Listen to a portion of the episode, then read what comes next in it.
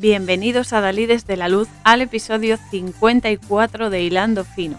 Hoy realizaremos un viaje esencial para toda persona a través de un proceso a la vez duro y gratificante como es la enfermedad, a través de One Week de 2018, que es una película canadiense independiente, escrita y dirigida por Michael McGowan y protagonizada por Joshua Jackson, que también participó en su producción y que lo hemos visto en series como Dawson Crece y Fringe, que es buenísima esa serie, por cierto.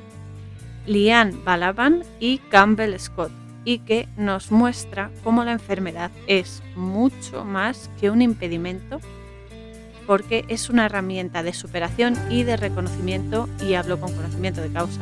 Así que abrochaos los cinturones porque allá vamos. Soy Cora Muñoz. Comenzamos. Quiero destacar ante todo la potencia de la banda sonora de, esta peli, que está formada por cantantes canadienses en su totalidad y eh, estas canciones folk que reflejan perfectamente el espíritu de Canadá, las localizaciones que son espectaculares y por supuesto el tono de la película que queda muy bien enmarcado y la verdad es que inspira muchísimo, al menos a mí me lo ha parecido. Personalmente la recomiendo encarecidamente porque me parece deliciosa.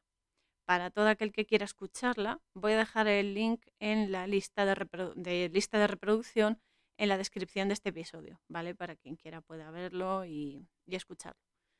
Quiero recordar ante todo, para empezar, ya sé que es un poco heavy, pero es importante que una enfermedad, sea la que sea, o dolencia, sea la que sea, es una alteración del funcionamiento del organismo debido a una causa interna o externa que produce daños físicos, psíquicos y o espirituales, pero también es un bloqueo o shock emocional mal gestionado y que hace que el cuerpo responda, haga una respuesta en forma de síntoma para exponerlo y así llamar nuestra atención para volver al estado de equilibrio que es la energía en flujo, a través de, como digo, la aparición de síntomas para que se haga notar y le pongamos solución.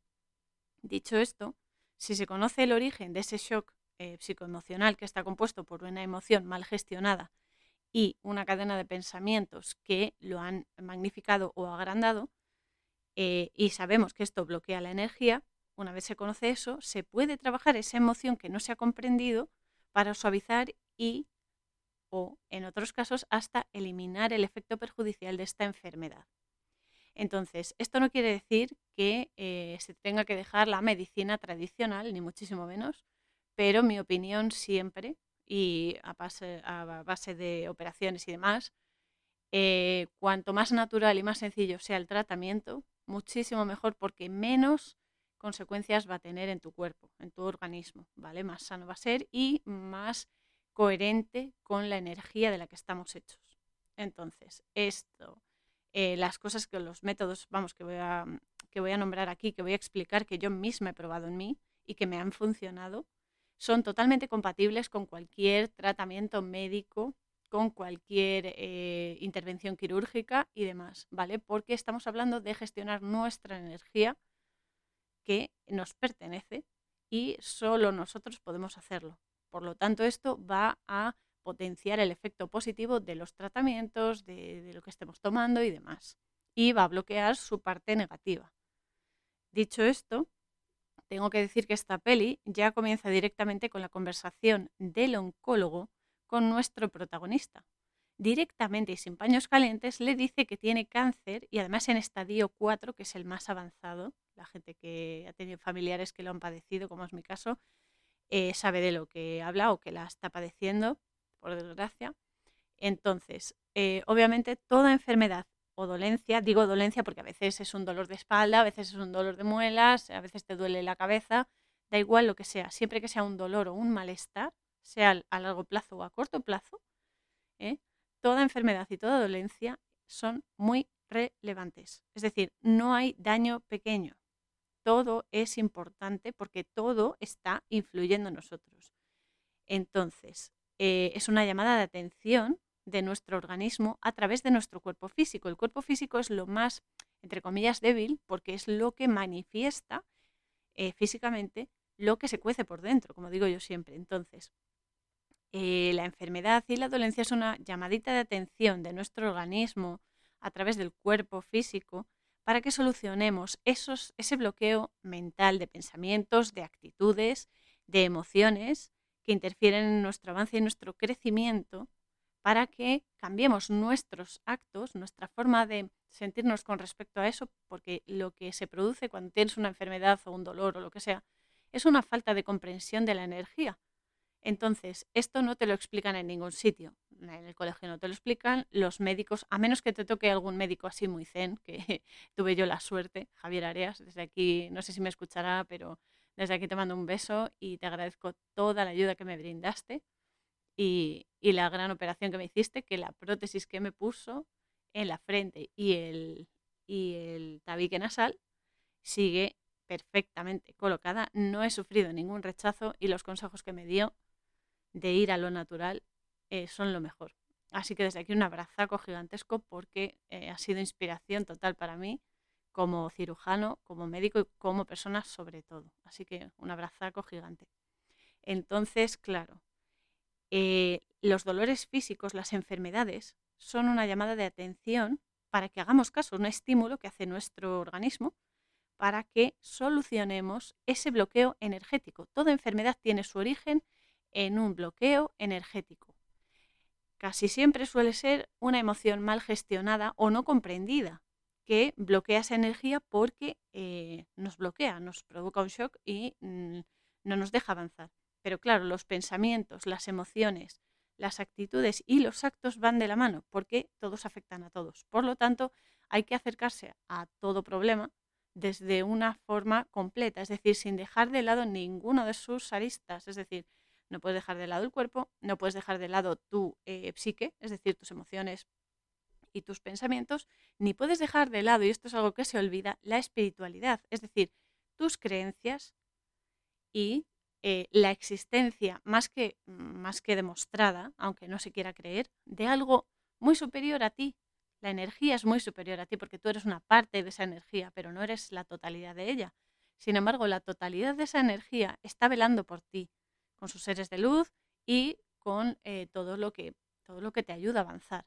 Entonces, eh, lo que, resumiendo un poco, de lo que yo voy a hablar aquí es de la enfermedad como una forma de sanación y sé que suena un poquito, un poquito irónico o incluso un poquito mm, humor negro, pero no, ni de coña.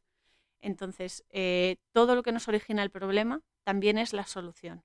El problema es que nadie nos ha enseñado a descubrirla. Pero bueno, mi experiencia me avala y lo único que deseo es compartirla por si alguien eh, se siente inspirado en eh, investigarse y en ponerlo en práctica de la, de la, manera que más se ajuste a su vida, a su personalidad y a sus circunstancias.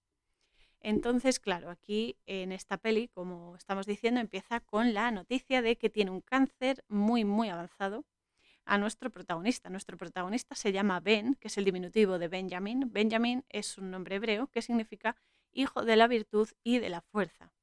Y claro, le dicen que está en estado terminal y que necesita darse un tratamiento urgente porque le queda muy poco tiempo de vida.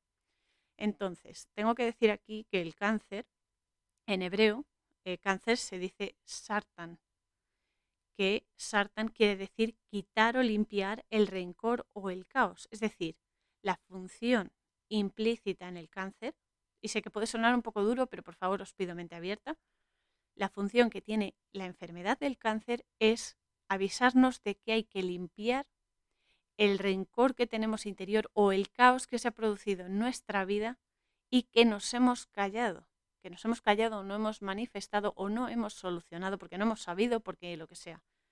Este es el mensaje de concretamente esta eh, enfermedad, porque el cáncer es una enfermedad producida como prácticamente todas las enfermedades y dolencias, por un estrés, un estado de estrés sostenido durante largos y profundos periodos de tiempo. Ya sabemos que el cáncer es una enfermedad pues de muchísimo, o sea, de muchísima amplitud vital. Entonces, eh, es eso, es, son periodos de tiempo bastante largos y profundos en los que se han sostenido pequeñas eh, situaciones de estrés que se han ido sumando, se han ido sumando, hasta que se ha creado una gran eh, escena de estrés en la persona. Y esto ya no es solo que tengas estrés, que todos tenemos cierto nivel de estrés por las millones de cosas que no nos salen bien o que nos molestan, etcétera, pero en el caso de las enfermedades también se produce y se magnifica el bloqueo energético cuando se lleva emocionalmente en soledad o con la creencia de estar solo cuidado, porque a veces pensamos que estamos solos no físicamente, sino moral, emocional y psicológicamente solos.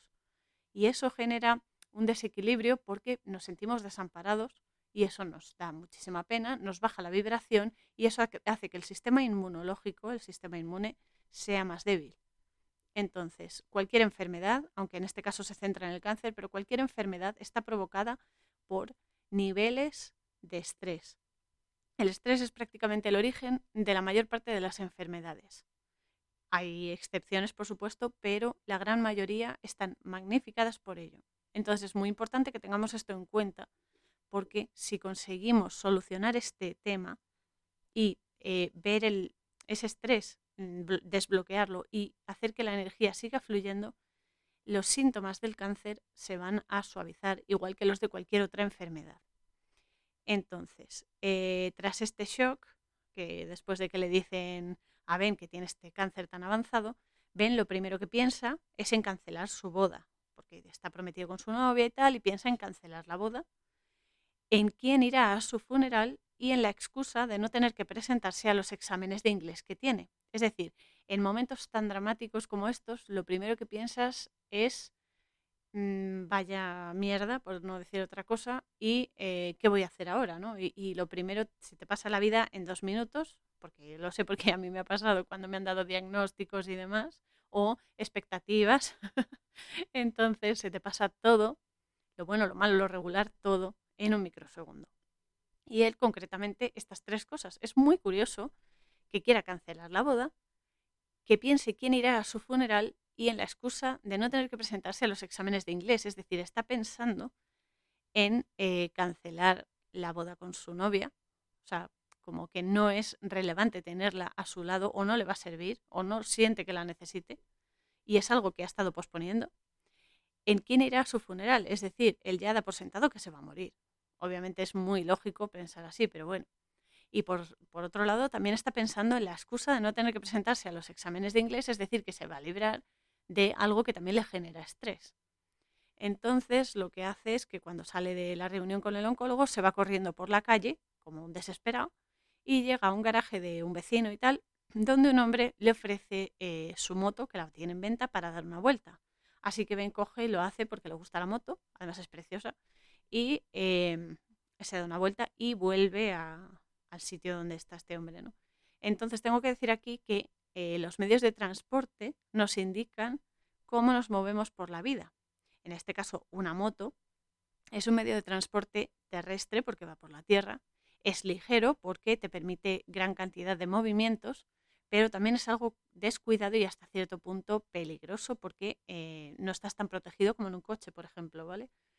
Entonces nos está hablando implícitamente de la lógica de Ben, es decir, de su forma de ser porque va con las responsabilidades justas, le gusta que la vida fluya rápido, eh, no carga con más de lo necesario o intenta que así sea, y es algo descuidado en sus relaciones, en su propia vida y rápido en sus decisiones, cosa que como siempre tiene su parte buena y su parte mala. Lo que hay que hacer es la parte mala compensarla con la buena.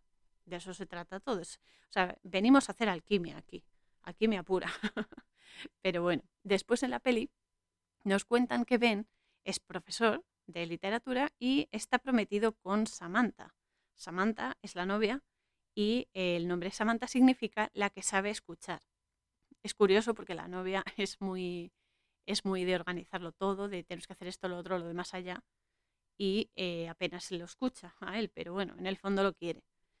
Eh, ben, aparte de profesor, es escritor, pero luego veremos que ha tenido siempre eh, muchísima influencia de la gente que le ha dicho que hacía las cosas mal y eso le ha cancelado y le ha cerrado puertas que podría haber aprovechado y, expuesto. Lo que pasa que eso es cierto, ¿no? Nos pasa a todos que a veces la gente nos dice las cosas de tal manera que noquea esa posibilidad solo porque nos lo ha dicho con envidia o nos lo ha dicho con sorna o eh, nos lo ha dicho pues por mentir y o por quererse mejor que nosotros o por el motivo que sea, porque bueno, si lo haces mal, lo haces mal, ¿qué vamos a hacer? Pero bueno, el caso es que Ben no publica su libro porque le dicen que escribe fatal y tampoco se hace cantante porque de pequeño una profesora del coro le dice que canta fatal, como el culo. Así que eso, o sea, ven, es una persona que, se, mm, que tiene mucha influencia de los demás, que filtra muy poco las opiniones de los demás para hacerse a sí mismo. Y eso le dificulta la vida porque le pone muchísimos eh, handicaps y muchísimas callejones eh, sin salida, ¿no? Entonces, bueno, el caso es que Samantha pues está prometida con él y eh, también nos dice el narrador que hay cinco cosas que le encantan sobre su chica. Que esto es importante, ¿no? Cinco cosas que le encantan sobre su chica. El cachete izquierdo del culo de Samantha, importante. No sé por qué el izquierdo, pero dice que es perfecto. Pues perfecto. Entonces, la música que pone siempre ella en el coche. También adora a sus propios padres, a los padres de Ben, y que ella los adore también que le deje notitas graciosas por la casa y en su mochila y demás, y que se hiciera fan del golf porque a él le gustase también el golf. Es decir, estamos viendo que Samantha es como muy maniática y demás, pero eh, se, esfuerza y hace sacrificios, ¿no? Entre comillas, para eh, llegar a Ben. O sea, para tener aficiones juntos, para que la cosa funcione. Se esfuerza mucho, pero claro, Ben eh, es un poco pasota y tal. Entonces, eso nos cuenta el narrador. Y aquí tengo que decir que también hay una cosa que odia Samantha y son las motos por el peligro que conllevan. Sí, todo tiene un peligro. Tú puedes ir en el coche y tener también un accidente, pero es cierto que la exposición de las motos es mucho mayor, ¿vale? Es la lógica aplastante y eso es así, se ha comprobado. Pero a nivel personal tengo que decir que amo las Harley Davidson, por ejemplo, eh, los modelos de paseo, ¿eh? no estos grandotes de correr ni de nada, no, no, no, los, los, los elegantes, los, las negras, las Harley de toda la vida, preciosas, y también las Triumph y mm, estilo, estilo Harley, pero de otras eh, marcas, de otros tipos, pero igual. Y la moto que lleva Ben es preciosa también, es súper bonita y ruge muy bien también, me encanta. y entonces el hombre que la tiene en venta esta moto, pues se la ofrece, le dice, ¿te la quieres quedar? Eh, ¿La quieres comprar? Y él dice que sí. Entonces se da ese capricho, porque total, le acaban de decir que se va a morir en nada, pues dice, pues vale, pues me la quedo. Entonces se va a tomar un café y eh, de camino con la moto y tal, y ve en el vasito de cartón del café, ve un mensaje que pone, ve hacia el oeste, jovencito y decide eh, dar la noticia de lo del cáncer a los padres de ambos y a Samantha, pero después de comer. Es decir, él tiene la primera señal de su viaje de autodescubrimiento y la recibe ahí, o sea, recibe el medio de transporte y la primera señal. Para una persona que no cree en las mm, coincidencias o en las señales, mm, le van a dar muchísimas.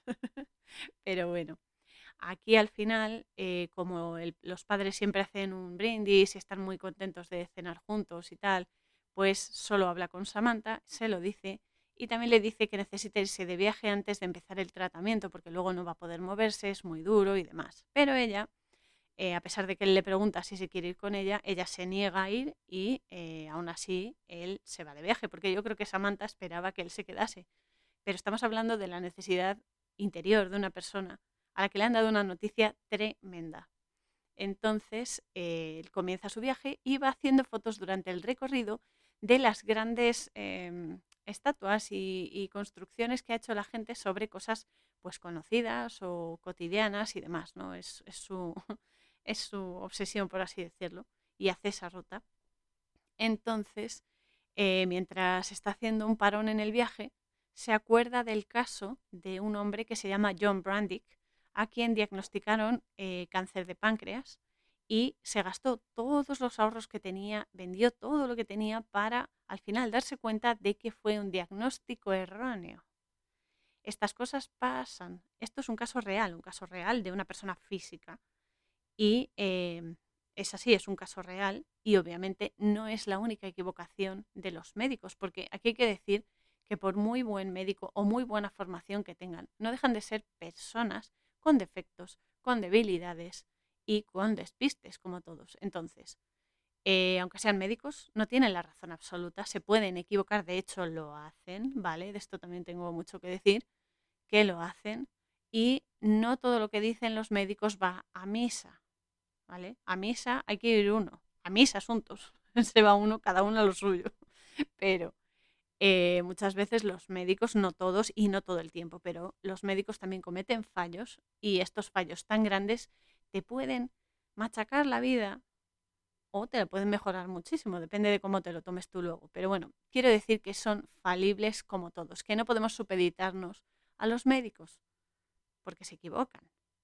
Y muchas veces lo único que hacen es complicarnos más la vida, convenciéndonos de algo que en el fondo no es tan bueno como creemos. Y esto a mí me ha pasado y hay veces que aunque sean médicos hay que negarse. Cuando está en juego la salud hay que negarse a que te la machaquen. Así de claro. Entonces, eh, claro, Ben se plantea, al recordar el caso de Joe Brandick, si también su diagnóstico ha sido un error, ¿no? Y claro, no puede evitar emocionarse porque piensa, joder, es que a lo mejor no estoy malo y estoy haciendo aquí todo esto y fíjate, él tiene la esperanza, él cree en sí mismo, ¿no? Y él tiene la esperanza de que sea también un error y no pase nada. Sin embargo, la vida, si tienes que pasar por algo, lo vas a pasar. Entonces, lo mejor que puedes hacer es aceptar lo que tienes delante y llevarlo lo mejor posible e intentar solucionarlo porque gran parte de una enfermedad, gran parte de la solución vive en nosotros. Y luego se pueden adoptar diferentes formas de tratarla, pero hay gran, un gran porcentaje, más del 50% de una enfermedad depende de cómo gestionemos nuestra energía, comiendo, durmiendo y eh, trabajando nuestra energía interior. Si hacemos ese trabajo, las enfermedades, las dolencias, los dolores, etcétera, se suavizan muchísimo. Ganamos calidad de vida y se refuerza el sistema inmune. Y esto solo trabajando la energía. Es decir, algo que solo podemos hacer nosotros. Entonces, em, se emociona con lo, de, con lo de este hombre, con el caso de, real de, de este hombre, y eh, supuestamente mm, dice, decide volver a casa y nos muestran eh, el letrero de Toronto 514, en principio, porque él no tiene rumbo fijo, o sea, él no tiene un punto de destino concreto que diga voy a ir hasta allí y vuelvo. Él va y se deja llevar, porque no sabe qué tiene que hacer, entonces él se tiene que encontrar a sí mismo, ¿no? Y de momento pone camino a Toronto 514 en todas las pelis hay gematría. Mm, yo sé que a veces soy un poco pesada con el tema, pero siempre utilizo la gematría hebrea porque es muy completa y abarca eh, muchísima más profundidad que otros tipos de gematría, aunque eh, esto es la forma en la que yo quiero exponerlo. Y tengo que decir también que la palabra Toronto, como no, tiene su vibración y su origen. Toronto es una palabra que viene del dialecto de los indios hurones, que son los que están en esta zona entre Canadá y Estados Unidos, la zona más norte, una de, las tribus, vamos, todos maravillosos. Y la palabra original es Toranten, ¿vale? Luego derivó en Toronto en inglés y tal, y español y eso, pero la original Toranten, y significa el lugar de encuentro. Ya nos están dando una pista de que él se tiene que encontrar y que lo va a hacer. Que lo va a conseguir. Por otro lado, también tiene la ayuda del 514. El 514 es un número y como todos los números es maestro. Esto es algo que también se confunde mucho porque la gente piensa que solo el 11, el 22 y el 33 son números maestros, pero no, cada número, cada número del cero al infinito y más allá, tienen su enseñanza y son todos totalmente importantes. Entonces, este número concreto que nos presentan, el 514, significa eh, o hace referencia a las hojas de una puerta. Las hojas, las dos hojas de una puerta, a eso. El 514, si se suma, eh, nos da 10, ¿vale?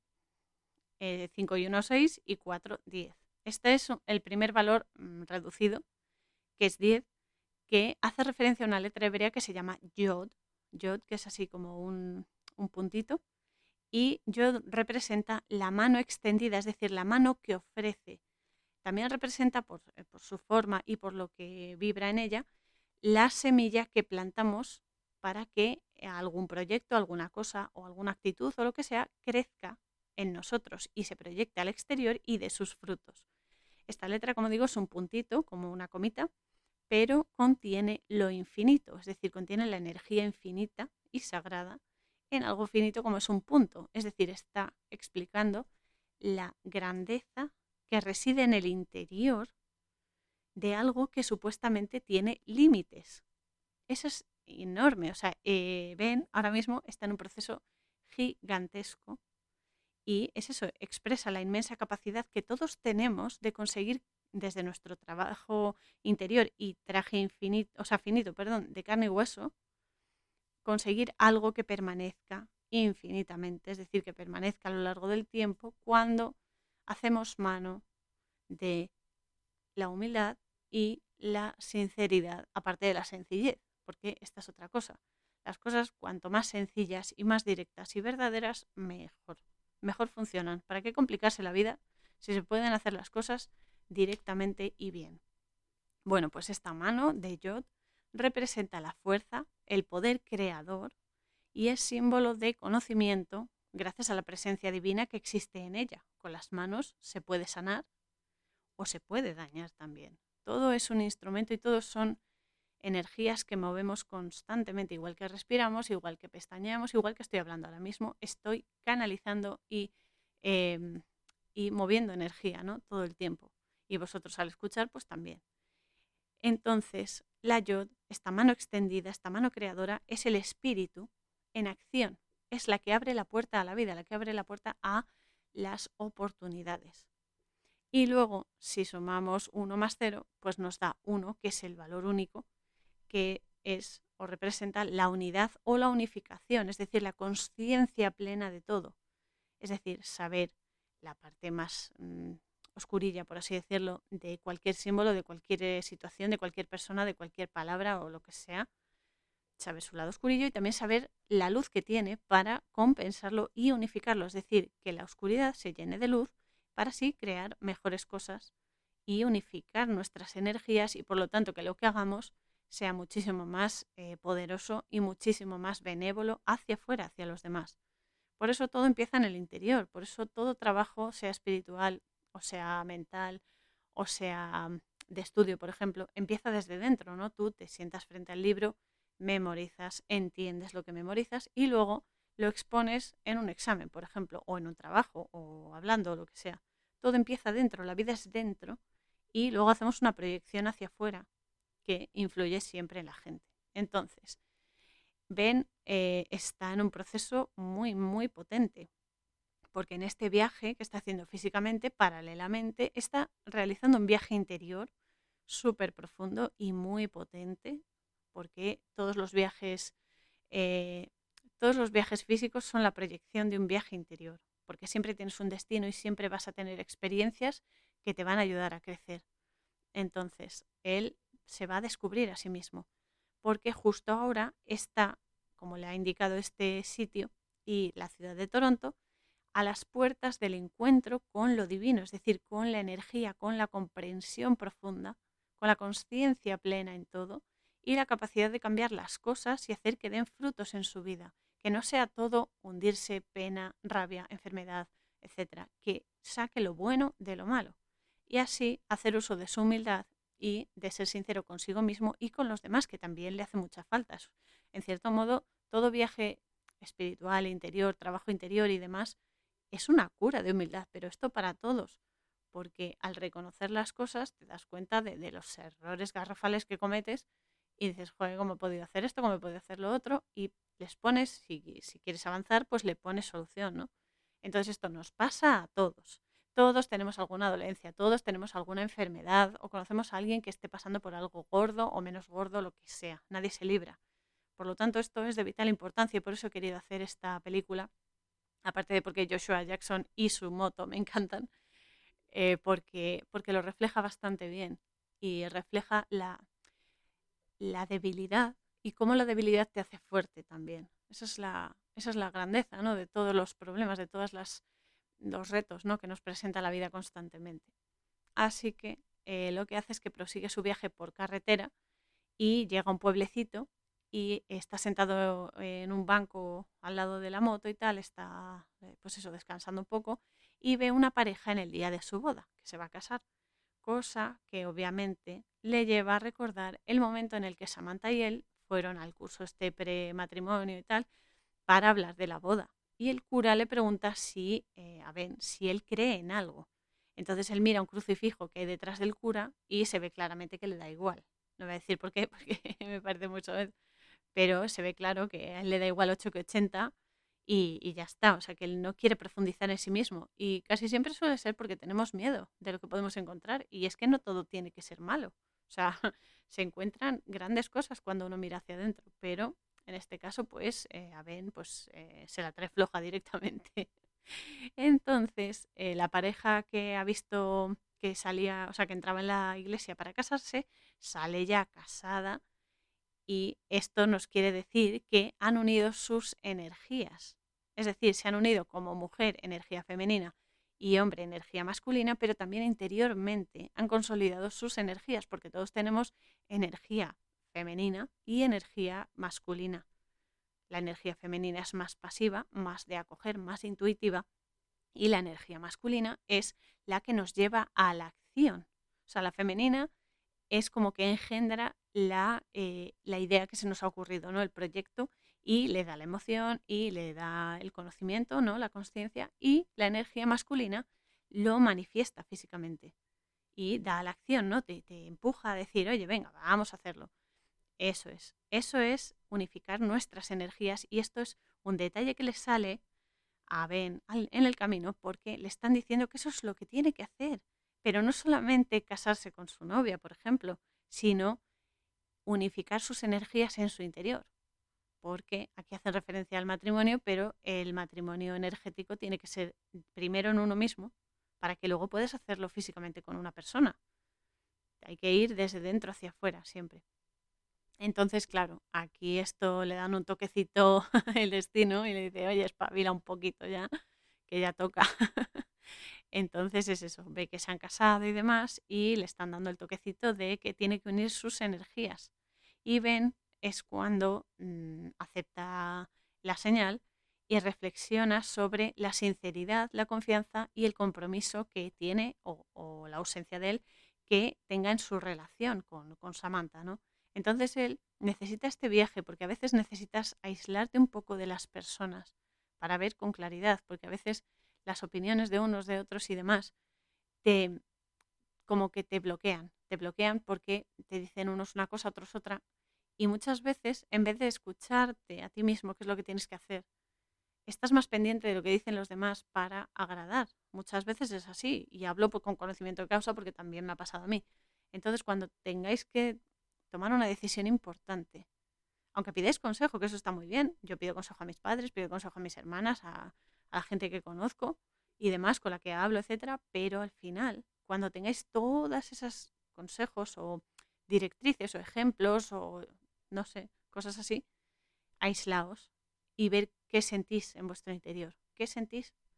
Y si coincide con algo de lo que han dicho los demás, estupendo. Pero siempre mirad hacia adentro, porque el alma es la que te va a decir por dónde tienes que ir, porque ella se vale de ti para aprender. Entonces él se empieza a cuestionar las cosas más importantes y de más peso en la vida de cualquier persona, ¿no? Como antes que como que iba por inercia, ¿no? En la vida. Entonces llega a otro motel, porque sigue su, viaje y tal, llega al motel y eh, se encuentra un hombre que le pregunta que hacia dónde se dirige, ¿no? Pues lo típico que encuentras a alguien, un viajero y tal. Y ay, pues si tú para, hacia dónde vas, no sé qué. Entonces Ben le dice que va hacia el oeste. Es importante porque él lo único que sabe es que tiene que ir en esa dirección. No sabe que tiene que encontrar. Solo sabe que tiene que ir allí y ya está. Y además aquí eh, repito que lo importante es el viaje, no el sitio al que llegas, que está bien llegar, o sea, lo importante es llegar, pero eh, lo realmente importante es el viaje, ¿no? Y las experiencias que te da y lo que creces durante el trayecto, que esa es la, historia. Mucha gente se cree que lo importante es llegar a un sitio y ya. Y deja de lado lo que, lo que va aprendiendo por el camino, que son herramientas que te van dando para cuando llegues a tu destino, estar preparado para lo que te toca que ese es el secreto de la vida. Pero es eso, ¿no? Entonces el hombre este eh, se queda así mirando, le dice, vaya, dice, eh, eh, qué fuerte, ¿no? Es, es, curioso, ¿no? Que tienes el rumbo a seguir hacia el oeste, pero no tienes un destino fijo o un propósito fijo, ¿no? O sea, va, va, va hacia el sitio, hacia la dirección que tiene que ir, pero no tiene una meta. Entonces, claro, eh, eso le hace pensar también a, Ben y le dice que, bueno, que, que, sí, que de momento eso es lo que hay, ¿no? Entonces este hombre le pregunta a Ben si, si Ben está casado. Ben le dice que está prometido y demás. Y eh, también le pregunta al hombre si está casado. El hombre sí que está casado o estuvo casado con una mujer que tuvo cáncer y por desgracia falleció. Y Ben le pregunta que cómo sabes que es la adecuada, ¿no? ¿Cómo sabes que es la persona que, quieres para tu vida, ¿no? Y entonces él le dice que cuando sabes que es para ti, lo sabes, no tienes que preguntar. Si andas preguntando es porque realmente no lo es. Pero claro, estas son cosas que aunque te las digan, te tienes que dar cuenta tú mismo, porque siempre pedimos consejo. Y claro, como no coincide con lo que nosotros queremos que nos digan, pues eh, nos enfadamos. nos enfadamos. Pero eh, este hombre está siendo sincero con él y le está diciendo lo, lo que es, ¿no? Entonces a la mañana siguiente despierta y encuentra en la mesilla de la habitación que ha alquilado y tal, pues una Biblia, una Biblia con las páginas en blanco, excepto una frase. Somos aquello que somos. Y eh, porque la Biblia está en blanco, salvo esa, esa, frase, ¿no? Entonces él se lleva otra pista más eh, en el bolsillo, por así decirlo, y prosigue su viaje.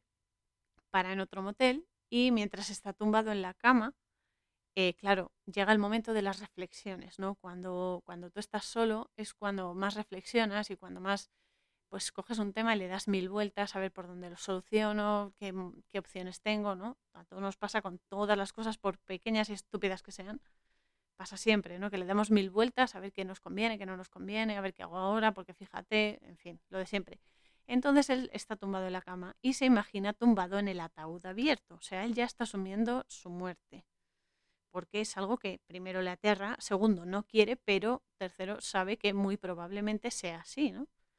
Aquí tengo que decir que todos morimos. O sea, esto es así. Lo de los inmortales son las almas, pero el cuerpo físico aquí se queda, como todas las posesiones físicas. Es decir, no es tanto tener mucho como hacer buen uso y crear muchísima vida con lo que tenemos, por pequeño o poco que sea. Entonces, claro, eh, luego se ve que en la habitación pues, se pone a hacer abdominales de día y tiene flashes de él durante el tratamiento contra el cáncer. O sea, cuando sube y coge aire para seguir haciendo flexiones, se ve como en el pijama de hospital y llevando un, un catéter, o sea, una vía con el suero, con el medicamento, lo que fuese, y eh, tiene como flashes así. Entonces, claro, empieza ya la etapa esta de mm, me estoy machacando a mí mismo porque esto mm, pues no quiero, no me gusta, lo rechazo y entonces eh, te tortura. Cuando una cosa no te gusta o no la quieres, pero aún así tienes que pasar por ella y no lo aceptas, lo que pasa es que, eh, que te tortura eso, te tortura y te posee porque no te deja ser feliz ni te deja seguir adelante. Entonces, claro, él se ve con estas imágenes de flashes como con el tratamiento contra el cáncer y demás, y luego conoce a un jugador de fútbol que le deja besar la copa que siempre le ha hecho ilusión besar a, a nuestro amigo Ben. Y continúa su viaje por carretera, que además mola muchísimo, las imágenes y las localizaciones son preciosas. Y se queda tirado en la carretera, claro. Siempre que hay un viaje ocurre algo, o pinchas, o el motor no arranca, etcétera, ¿no? es, es bastante normal. Entonces, en mitad de la nada se queda ahí tirado y eh, es cuando revienta, ¿no? Porque ya el vaso es la última gota, ya rebosa el vaso y entonces sufre una crisis nerviosa, empieza a gritar y por fin, y esto es muy bueno, y lo digo totalmente en serio, muy bueno cuando tienes mucho estrés, cuando estás aguantando muchas cosas y no las dices, no las hablas, no hace falta gritar, ¿no?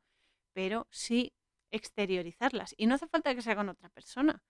Hay veces que te puedes meter en una habitación y puedes decirlo en voz alta, porque te estás oyendo y al oírte te haces consciente de todo eso. Y al hacerlo consciente es más real. Por lo tanto, eres más propenso a solucionarlo. Entonces, claro, él ya no puede más y tiene que soltar el pistón por donde sea porque si no revienta y empieza a gritar, ¿no? empieza a gritar, se mete con la moto, le dice de toda la moto, pobrecilla, y eh, empieza a soltar todo lo que tiene dentro, toda esa presión y esa, esa frustración, ¿no? Y, y, esa rabia, esa pena. Y es bueno, es bueno soltar. Yo soy el tipo de personas que mm, por mis condiciones de oratoria, que ya vine con ellas a tope, on fire, que ahí el jefe, el jefe de las alturas me, me dio buena dosis y se lo agradezco cada día porque amo hablar y conversar, pues yo desde el principio, siempre que algo me ha molestado, siempre que algo me ha dolido, no lo he entendido, lo que sea, lo primero que he hecho ha sido exteriorizarlo. Enfadarme, sí, vale, gritar o lo que sea, estupendo. O enfadarte con la situación, no con nadie, sino con la situación misma. Y por lo menos lo sacas, porque tanta presión dentro lo único que hace es eso, presión. Y eso a nivel orgánico, es decir, a nivel de órganos, de sistemas, de procesos que tenemos interiores, eh, físicamente hablando, también los presiona. Entonces hay que soltar cuando tengáis un momento de estrés, de, muchísima tensión, de muchísimo estrés, sea por el trabajo, por la vida, por, eh, yo qué sé, porque un vecino te ha soltado alguna historia o lo que sea, aunque sea meteos en la habitación, en el baño o lo que sea, y decide en voz alta, pues mira, me ha pasado esto y pienso que no tienes razón, o este tío es lo que sea, vale, sí, despotricad, pero soltadlo, soltadlo porque eso a la larga se va acumulando y lo único que genera es malestar y eh, problemas físicos también. Entonces, claro, aquí ven, pues se permite, y gracias a Dios se permite soltar toda esa presión y toda esa, esa intensidad que lleva dentro y es que es así, porque es lo que digo, muchas veces vamos guardando en nuestro interior todo el estrés, todo el rencor, todas las frustraciones, la impotencia. De, además es que la impotencia de esos pequeños actos, ¿no? Que un día un poquito, otro día otro poquito, otro día otro poquito. Y, vale, no, así solo un poquito, no pasa nada. Ya, pero un poquito más otro, más otro, más otro, van haciendo un mucho muy grande, ¿no? Una oscuridad muy grande en nuestro interior. Entonces, claro, se va acumulando y llega un momento en que eh, o bien los vomitas, como digo yo, que la energía también se puede vomitar, y, lo digo con conocimiento de causa, que es bastante más asqueroso que vomitar comida, o bien se manifiestan como síntomas de enfermedades o dolencias físicamente en el cuerpo, porque ese bloqueo se tiene que liberar, la energía se quiere liberar, la energía es libre, pero si hay un bloqueo, lo que va a hacer es empujar, empujar, empujar hasta que se libere. Por lo tanto, por lo tanto es mejor prevenir y cuando tengamos un momento de enfado, de, estrés, de decepción o lo que sea, de decirlo en voz alta. Digo en voz alta, o sea, hablarlo, decírnoslo a nosotros mismos, pero en voz alta, porque físicamente te haces consciente porque te estás oyendo. Hay gente que le vale solo con escribirlo, no escribir cómo se siente, hacer un diario, lo que queráis. Yo lo he hecho muchos años y demás, pero me he dado cuenta de que mm, me doy más cuenta y me sale mejor hablarlo, hablármelo, o sea, decírmelo a mí misma. No hace falta que haya nadie, aunque una buena conversación puede sanar muchos, muchas heridas interiores. Entonces es mi consejo porque, lo digo porque a mí me ha funcionado, a cada uno le funciona una cosa, pero, eh, pero bueno, es otra opción a probar, porque eso la verdad es que te ayuda a soltar y te ayuda a eh, bajar el nivel de estrés y el nivel de enfado y eso hace que tu vibración se restaure. Es importante, ¿eh? Es importante. Entonces, claro, eh, llevo 34 de mis 35 años de vida em, pues viviendo, conviviendo con una enfermedad que se llama meningiomatosis. Eh, así le pusieron el, el nombre, ¿no? Que, aunque no saben realmente su origen, ¿vale? Es una, es una directriz, por lo menos un poco para que te hagas una idea, ¿no? pero mm, le pusieron ese nombre por guiarse por algún sitio, o sea, ni siquiera lo saben. Hay que decir una cosa, la medicina tradicional, ¿no? La de los hospitales, de los médicos, etcétera. Sí, obviamente nos ayuda en ciertos momentos, aunque tengo que decir que yo confío más en la cirugía que en la medicina, tal y como está la medicina química, pero, em, pero bueno, ellos se guían, porque en el fondo hay muchas cosas que no saben. Les han enseñado así y ellos tampoco tienen culpa de em, de poner en funcionamiento lo que les han enseñado, ¿no? Porque es así, o sea, uno pues hace lo mejor que puede, lo mejor que sabe. Y es así, pero es eso, ¿no? Eh, la enfermedad. En mi caso, la meningiomatosis, yo he descubierto durante 34 años y lo sigo descubriendo, aunque estoy muchísimo mejor de todo. He superado muchas cosas ya y me siento mucho mejor y mi enfermedad está prácticamente erradicada.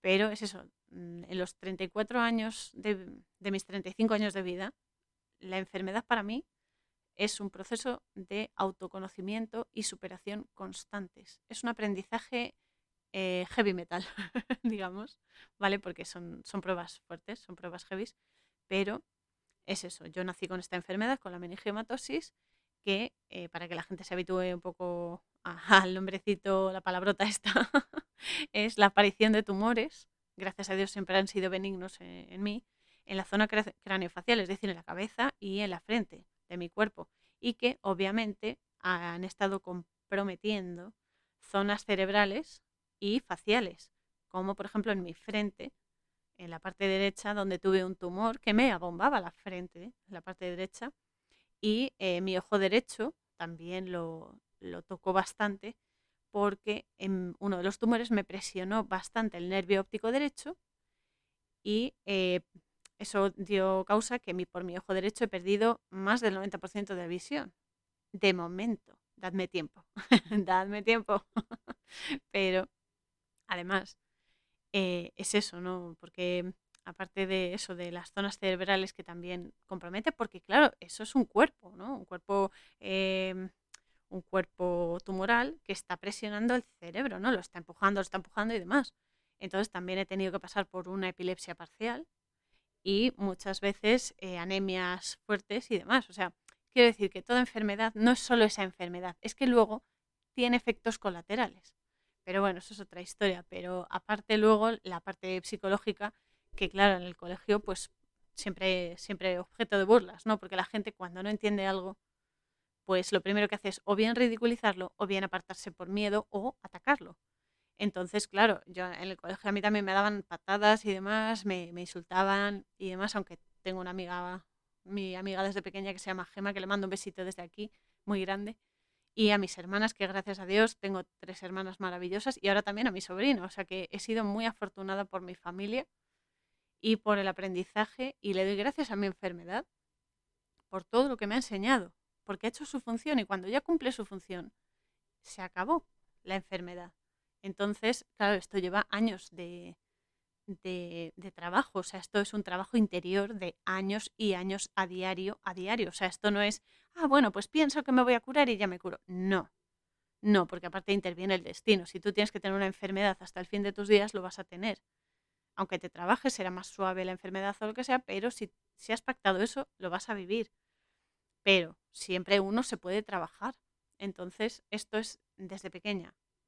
Entonces, en todo este tiempo, además, gracias a mis padres y mis hermanas, primero, por supuesto, y a, mi tía y a mis abuelos, y a Maru, mi amadísima Maru, que es mi tercera abuela del alma, y mi amiga y mi maestra siempre, que eh, aprendí gracias a ellos a enfocarme siempre en lo positivo que trae la enfermedad que lo tiene. Doy fe de que lo tiene. Lo que pasa es que está oculto, ¿no? Y solo cuando estamos tan mal solo vemos lo negativo, pero en la enfermedad está lo bueno, es decir, cuando tú comprendes el síntoma de esa enfermedad, puedes sanarlo. Y ese es el, ese es el secreto ¿no? más grande que yo, al menos yo he descubierto en mi vida. Entonces, cuando uno está enfermo o le dan esta noticia de su enfermedad, claro, lo primero que haces es que te, te produce un shock, a menos que sea de nacimiento como yo, que nací ya con ello y desde pequeña ya ha sido para mí algo normal.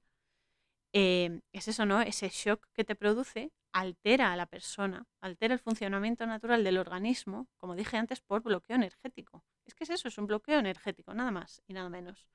Entonces, hay veces que solo te queda pasar por ella para depurar tu sistema y para cambiar, porque has pactado este aprendizaje a través de la enfermedad eh, y, como ha sido mi caso, y lo sigue siendo ahora, porque ya no solo tengo eh, esa mejoría, ¿no? sino que el feedback que he tenido de esa enfermedad ahora la pongo en práctica para ayudar a otras personas.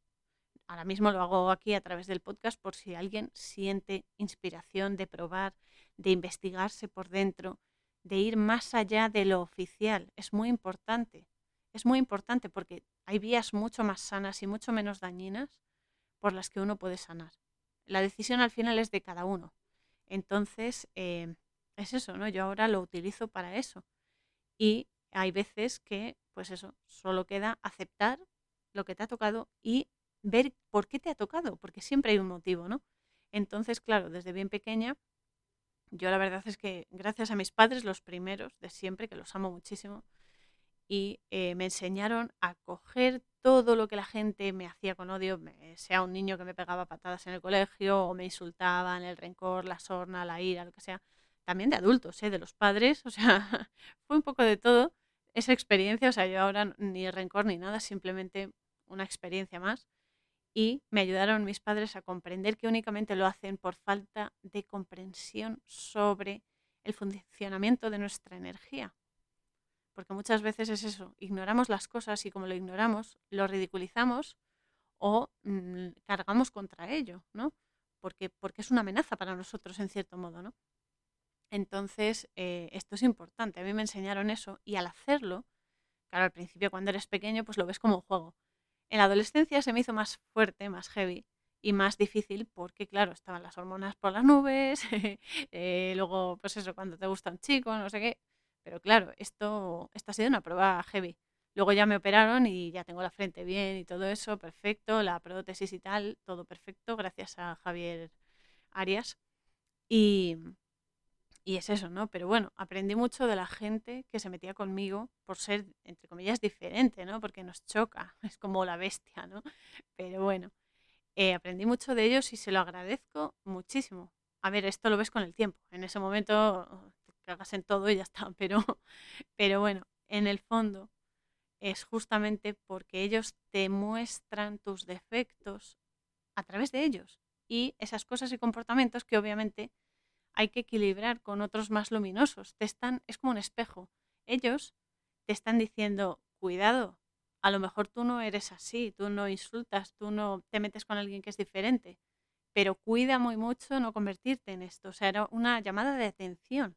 Y eso a mí me ha servido muchísimo porque me ha ayudado a, obviamente yo critico, critico cosas, por supuesto, soy humana, pero eh, a ver más allá, o sea, no quedarme con la fachada. La fachada es algo... Mm, es algo muy irónico, porque la fachada es una cosa y lo que hay por dentro es otra. En las personas, en los animales, en las cosas, da igual lo que sea.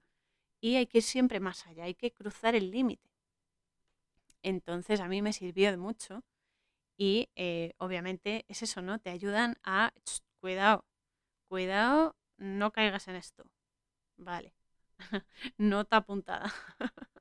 y entonces te das cuenta de que eh, de que eso te da muchísimo bagaje y muchísima perspectiva, porque en mi caso, al no estar tan centrada en tener amigos, en ser popular, etcétera, por mi, por mi aspecto físico, porque eso ya me, frenaba mucho, también tengo que decir que me ha salvado de muchísimas personas negativas y de muchísimos comportamientos eh, malignos, pero mm, es la parte buena y la parte mala. Entonces, al no estar tan centrada en eso, en amigos, en ser popular, en tener novios, etcétera, pues pude investigarme interiormente y, aunque he llorado muchísimo, muchísimo, yo soy muy llorica, es así, y sigo llorando mucho ahora, no por eso, sino por otras cosas, pero descubrí que uno puede cambiar su realidad desde su interior hacia afuera. Si tú te cambias, la realidad cambia. Entonces, esto, hay que, esto es importante. ¿eh? En esta vida, esto no es una competición entre unos y otros. no es una competición, es aprender a comprender las cosas, que cada uno tiene su camino y que tiene que trabajar con las herramientas que ha elegido, eh, que ha elegido, con las que ha elegido venir a este plano, ¿no? Tan denso. Entonces, con el tiempo y disciplinando la mente, recuerdo que esto no es de la noche a la mañana, o sea, esto lleva eh, años, años de trabajo interior, de trabajo mental y demás, pero con el tiempo, disciplinando la mente y conectando tu espíritu, tu mente, tus emociones y tu presencia física a la presencia divina, es decir, pidiendo a Dios que actúe a través de mí con su energía sanadora, aprendí a conectar con mis células. Y esto es algo que quiero exponer porque le puede venir bien a la gente con cualquier enfermedad. Nuestras células son lo que nos componen, ¿vale? Pero las células tienen memoria. Entonces, estamos formados por muchísimas células que son organismos vivos, energía en constante vibración, porque toda partícula es energía y a toda pastilla, y tienen memoria, repito. Aprendí a concentrarme y a hablar con ellas. Personalmente empecé a meditar y visualizar gracias a un libro que me regaló mi amada Maru, que me dijo, empieza por aquí, haz visualizaciones y demás. Entonces yo empecé con esas eh, visualizaciones y demás, pero al final, con el paso de los años, me diseñé mis propias visualizaciones adaptadas a mis características y a mi estado de salud y a mi problema y demás. Es decir, a mis parámetros. Entonces, voy a contar la visualización por si alguien quiere ponerla en práctica o hacer algo similar que se adapte más a, pues eso, a sus gustos, sus creencias, etcétera, y que le ayude a, eh, a investigar su interior y a trabajar la energía, que es lo que tenemos que hacer. Entonces, la visualización es muy sencilla y eh, es eso. Mm, yo lo que hacía era que me relajaba, me relajaba tranquilamente, mm, me sosegaba y me veía a mí misma, me visualizaba en el interior de mis células tumorales o dañadas. O sea, quiero decir, mm, no es una célula cualquiera, tienes que ir al meollo de la cuestión, en este caso las células de los tumores. Entonces yo me veía dentro de las células de tumores que tenía, eh, como quien entra de nuevo en casa. O sea, tú entras, ay, pues mira, algo, algo familiar, porque en el fondo es una parte de ti. O sea, es así, es una parte de ti, es una parte de ti que está muy jodida, pero es una parte de ti. Entonces, eh, lo que yo hacía era hablar con ellas, les dejaba mensajes de amor, mensajes positivos, mensajes de sanación. Pues, por ejemplo, em, porque claro, no se trata de echar en cara las células tumorales o dañadas que te están haciendo mal. Es como, ah, me estás haciendo mal, olvídate de mí, no sé qué, porque ellas están sufriendo igual que tú. Están sufriendo ese bloqueo energético. De lo que se trata es de hacer equipo con ellas y trabajar juntas. En el caso de las células, de su energía, trabajar con tu energía, de las células y la tuya en general. En mi caso, lo que hacía era entrar en una de esas células y empezaba a besar todo su perímetro. Todo, cada, cada pequeño milímetro y demás, micro, vamos, micrómetro de, de la célula dañada, lo besaba con todo el amor del mundo, o sea, besos de amor, besos puros, besos de luz. Y eh, es eso, y le repetía que somos equipo y que nos íbamos a ayudar a liberarnos de esa presión y de ese bloqueo energético juntas, haciendo piña, porque el trabajo en equipo es lo que ayuda a salir de las cosas, ¿no? Y que ellas se iban a liberar del encierro en mi cuerpo, que estaban encerradas en mi interior, y yo del de, eh, aspecto negativo de su baja vibración por ese bloqueo. El bloqueo energético se produjo en todas. Entonces, em, es eso. También les decía, por supuesto, que las amo y que me siento orgullosa de ser parte de ellas y de que ellas sean parte de mí, porque estamos aprendiendo juntas y sanándonos juntas, ¿no? Y después de un diálogo cálido con ellas, con cariño, con amor, siempre mensajes buenos, mensajes bonitos, ¿no? Y mensajes bonitos, pero sentidos de corazón. O sea, no vale decir, ay, te quiero mucho y luego decir, me cago en la mierda, por ejemplo, ¿no? Entonces lo que hacía era luego visualizar mi absoluta aceptación de lo que tuviera que pasar y la intervención divina. Le pedía la intervención divina a Dios que eh, viniese eh, eh, y dejase su sanación en mi cuerpo, porque todos somos canales. Pues yo le decía, soy tu canal, que tu energía de sanación me ayude a sanar. Y era lo que hacía. Y visualizaba como una luz mezcla de amarillo, blanco y verde, entraba en cada célula y a la vez en mí, porque yo también estaba ahí dentro, ¿no? Entraba en cada célula y en mí y la recorría y nos recubría completamente conmigo en su interior y nos llenaba de luz y de energía renovada que nos sanaba y el mal desaparecía, transformando esas oscuridades presentes en, en ellas y en mí en comprensión y en luz y en calidad de vida. Y eh, lo hacía en varias células tumorales, pero como están todas conectadas entre sí y son iguales, eh, el proceso se expandía a todas y cada una de ellas. Es decir, no tiene que ir una por una, sino en varias para que se expandiese desde diferentes puntos a las células iguales, es decir, a las células dañadas. Como son iguales, el, el patrón en una se repite en las demás. Entonces, eso era lo que hacía cada noche. Prefería hacerlo cada noche, un poquito antes de dormirme, en la cama ya relajada y tal, porque para mí ¿eh? es el momento de mayor relax del día y es cuando sueltas toda la tensión de la jornada y te permite ser y estar conscientemente con los cinco y hasta el sexto sentido activados y em, es eso, estás más receptivo y más abierto a la energía y por supuesto a la sanación. Y aquí tengo que decir que no es algo que se solucione, repito, esto lo repito porque es muy importante, esto no se soluciona de la noche a la mañana, no es un milagro rápido de, ay, qué bien, vamos a pensar esto y ya todo solucionado. No, no, es un trabajo interior constante. Entonces, es cierto que hay casos milagrosos que son rápidos, que de repente una persona mm, mejora y es algo, em, es algo excepcional, ¿no? Pero en la medida de, lo, de las condiciones normales esto es un proceso que lleva un tiempo. Lleva un tiempo y es algo que hay que hacer constantemente. O sea, no es un día o la semana y tal, sino constantemente. O sea, un día, otro día, otro día, que sea una rutina, convertirlo en una rutina de limpieza energética, es que es así. A mí me llevó años, años, décadas, y debo admitir que eso no quitó que tuviese que pasar por intervenciones quirúrgicas para que me quitasen los tumores y demás, y por pruebas también. Aunque tengo que decir que me negué a tratamientos como los que me querían poner de radioterapia y tratamientos experimentales, porque mis, eh, tumores no son cancerígenos, gracias a Dios, y no creo que haya necesidad de em, estimularlos para que se maleen. Entonces me he negado a eso. Sin embargo, lo que sí puedo decir y fehacientemente, porque lo he probado en mí, es que paso a paso, cada noche, cada noche, cada día, va sanando y la mejoría se nota de forma notable en los resultados y demás. El mayor problema sobre las enfermedades o las dolencias a nivel general es que al menos la medicina oficial, ¿no? que nos venden, que nos dicen, que tal, los médicos, etcétera, que mm, repito, es una crítica constructiva, ¿vale? Eh, los médicos la tratan apuntando solo a su consecuencia física, es decir, solo al físico, que está muy bien porque te quitan el dolor, porque te operan y se acabó y tal. Pero muchas veces lo tratan con medicamentos que, lo que digo, te quitan rápido el dolor, te hacen sentir mejor, pero a la larga te quitan, perdón, ese dolor, pero te joden otra cosa.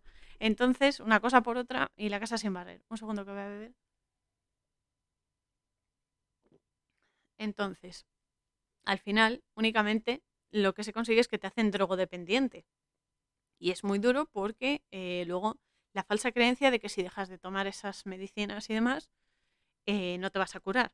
Eso crea una eh, creencia en tu interior que bloquea el efecto positivo de la autosanación, que está ahí, está ahí, hay que hacer uso de ello porque todos la tenemos, porque es abrir el canal a la energía universal, a Dios, a la sanación y a lo sagrado, lo sagrado que es la energía.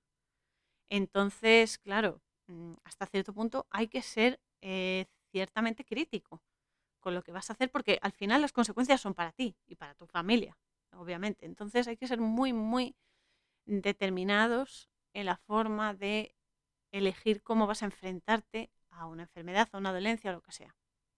Entonces, el problema que tienen los médicos y demás en general es que olvidan la parte más importante, es decir, que somos energía. La energía, mm, mal que nos pese, bueno, a mí no me pesa, a mí me parece estupendo, la energía solo se puede tratar con energía. Es que es así es así, la energía es libre, por lo tanto, solo cambiando el signo de esa energía se puede conseguir esa renovación, ¿no? Entonces, em, y cualquier enfermedad, sea la que sea, se olvidan, a veces por conveniencia y a veces porque no lo saben, de que toda enfermedad, sea cual sea y el origen que tenga, tiene un origen espiritual. Y da igual si eres o no creyente, si eres musulmán, si eres judío, si eres ateo, agnóstico, da igual, da igual, porque espíritu tenemos todos, la energía la tenemos todos. Entonces es una carencia espiritual.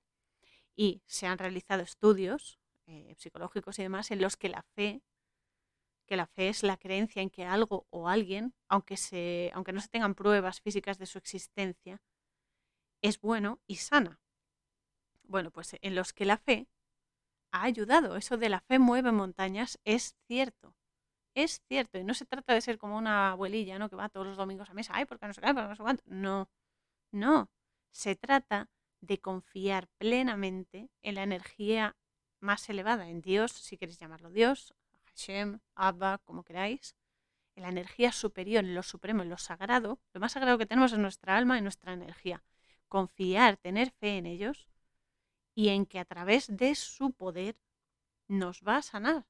Nos va a sanar y nos va a dar la confianza que necesitamos, porque mucha gente se cachondea del concepto de tener fe, como si fuese cosa de viejas o cosa de locos. Por cierto, hay que estar locos, es muy importante, porque gracias a Dios es lo que muchas veces nos ayuda a sobrevivir. Dicho esto, em, la fe, tener fe, es tener aceptación absoluta de que lo que suceda va a ser para el mayor bien de nuestra existencia, de nuestra vida. Independientemente de los informes médicos, de los miedos que tengas, de los tratamientos que tomes o no tomes y demás, es una actitud de conexión profunda con tu alma y con Dios, para que te guíen en todo el proceso de sanación y aprendizaje que conlleva pasar por una enfermedad. Una enfermedad es una herramienta muy potente porque te ayuda a elevar tu energía, aunque, a ver, obviamente hay que decir que una enfermedad a nadie, le gusta estar mal, obviamente muchas veces es una putada, así de claro.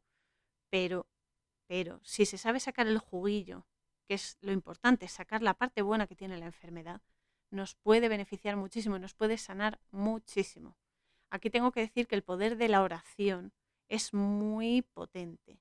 Y no lo digo en plan dogmático, ni en plan ahí obsesivo, ni nada, pero eh, no rezar como un papagayo, ¿vale? De carrerilla ni nada. No, no, ese es el mayor error y ni los curas ni nadie nos han dicho cómo se tiene que hacer, que ese es el problema, que no nos dicen el verdadero uso de la oración.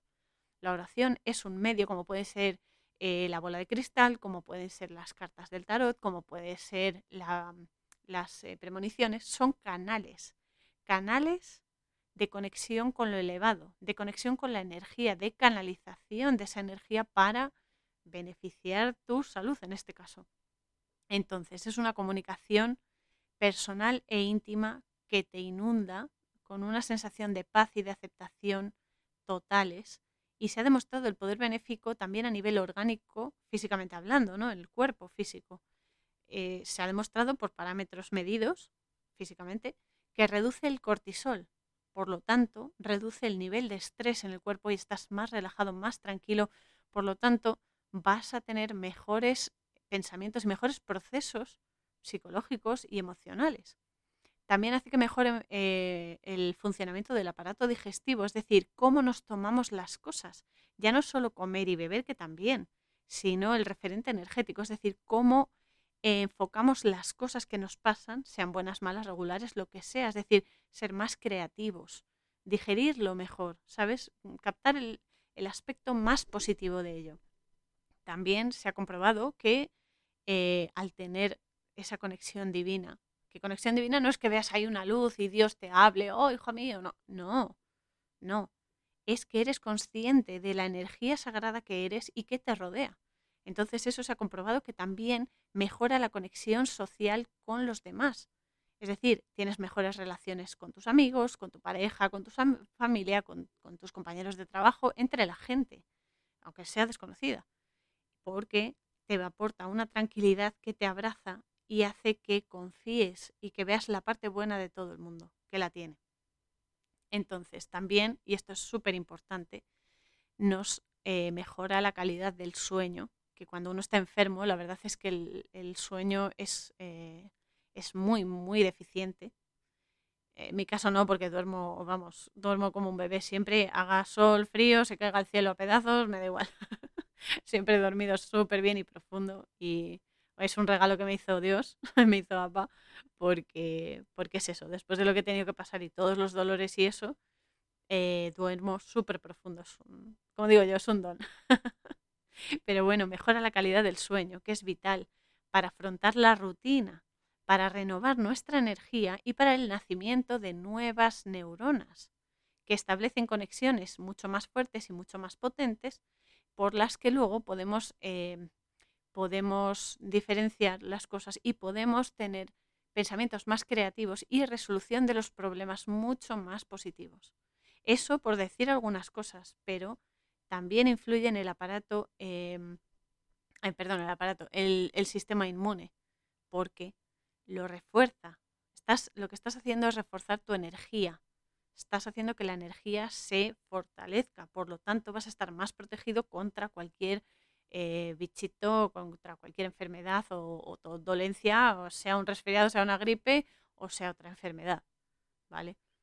Esto por decir algunas cosas, hay muchísimas más, solo hay que investigar y, buscar, buscar estudios sobre, eh, sobre estas cosas y casos reales, que es lo importante. O sea, está comprobado porque se han dado casos.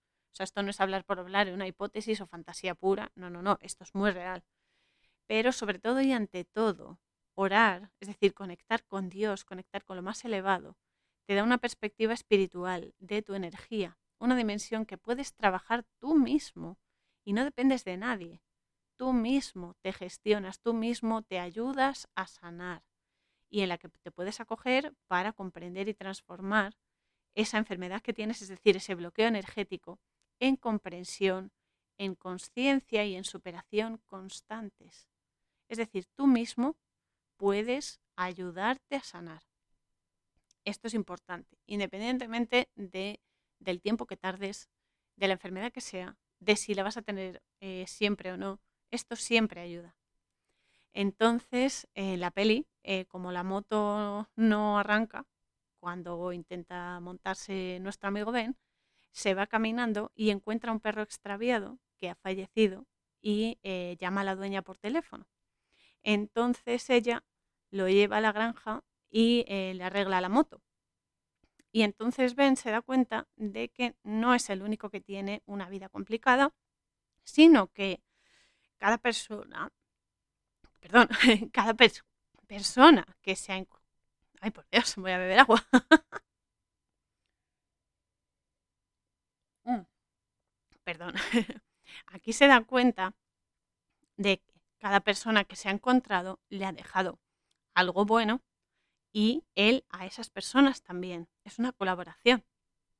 Entonces, em, cada persona que ha encontrado eh, está pasando por alguna enfermedad o ha tenido a alguien o, que ha pasado por ella o está en una situación complicada y demás. Es decir, que todos siempre estamos pasando por cosas muy complicadas.